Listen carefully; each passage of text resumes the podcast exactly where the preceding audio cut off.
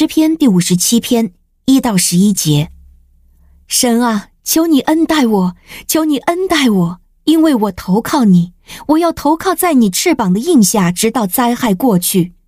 我要向至高的神呼求，就是向为我成就他旨意的神呼求。神从天上施恩拯救我，斥责那践踏我的人。神必向我发出他的慈爱和信实。我躺卧在狮子中间，就是那些想吞灭人的世人中间。他们的牙齿是枪和剑，他们的舌头是快刀。神啊，愿你被尊崇过于诸天，愿你的荣耀遍及全地。他们为我的脚设下了网罗，使我低头屈服。他们在我面前挖了坑，自己反掉进坑中。神啊，我的心坚定，我的心坚定。我要歌唱，我要颂赞。我的灵啊，你要醒过来；琴和瑟啊，你们都要醒过来。我也要唤醒黎明。主啊，我要在万民中称谢你，在万族中歌颂你。因为你的慈爱伟大，高及诸天；你的信实上达云霄。神啊，愿你被尊崇过于诸天，愿你的荣耀遍及全地。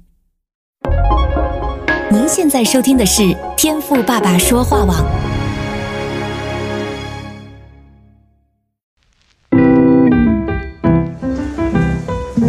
美好的一天，不论你是在早上、中午还是晚上。向您推荐一款能够滋养你灵魂的特调饮料。一会儿呢，就你和主，哎，对了，还有我，咱们一起来品尝这专属于我们的尔梅尔独享杯吧。弟兄姐妹平安，我是周牧师，欢迎来到今天的天网灵修。那今天我们要来看的是诗篇五十七篇，这段经文呢，也算是我们基督徒啊很熟悉的一段，因为里面呢就有很多啊被引用在诗歌中。或是呢，也常常在你的祷告词里等等啊。不过今天呢，当我在默想这段经文的时候啊，就也突然有个反思啊，就是我真的担得起神的慈爱还有诚实吗？第三节说，那要吞我的人辱骂我的时候，神从天上必施恩救我，也必向我发出慈爱和诚实。然后第十节呢，又再次强调了神的这个属性啊，因为你的慈爱高及诸天。你的诚实达到穹苍，也就是说呢，神确实是慈爱的，但慈爱的属性呢，往往也都伴随着诚实。不过啊，这个问题就来了，就是如果今天我在求神帮助的过程中，我自己是有问题的，也就是是我自己理亏，是我自己犯错没做好，那我这样求神的怜悯，神会听吗？神如果真的听进去了，那我会是因着神的慈爱而得到帮助呢？还是会因着神的信实而被处罚呢？那我这样问呢，并不是要吓你啊，也不是要告诉你，当你遇到难处的时候啊，不需要来寻求神的慈爱，因为按照人的软弱还有罪性啊，我们呢是不可能可以得到神任何的帮助的，反而呢会被神惩罚。那我还是要说啊，这不是我的结论呢。若真的是这样呢，那大卫也不用这样来祷告了嘛，因为大卫呢也不是完美无瑕的人，他的思想呢也不纯正。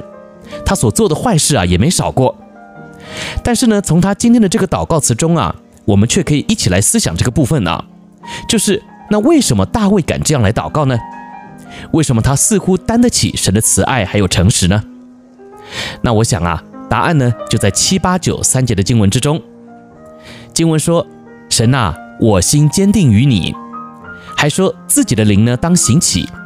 甚至呢，还要在万民中称谢主，在列邦中歌颂神。好，那这些经文呢，都表明了大卫对神有一项清楚的态度，就是对神的忠贞，并且呢，绝对以神为乐、以神为荣的傻劲。那我用“傻劲”这个词啊，不是在取笑大卫哦，而是深深的佩服他，因为对这个世界来说啊，别人看他就是傻。你想想看啊，他呢都已经被追杀到这个地步了。他怎么还会要如此坚定的在主的面前呢？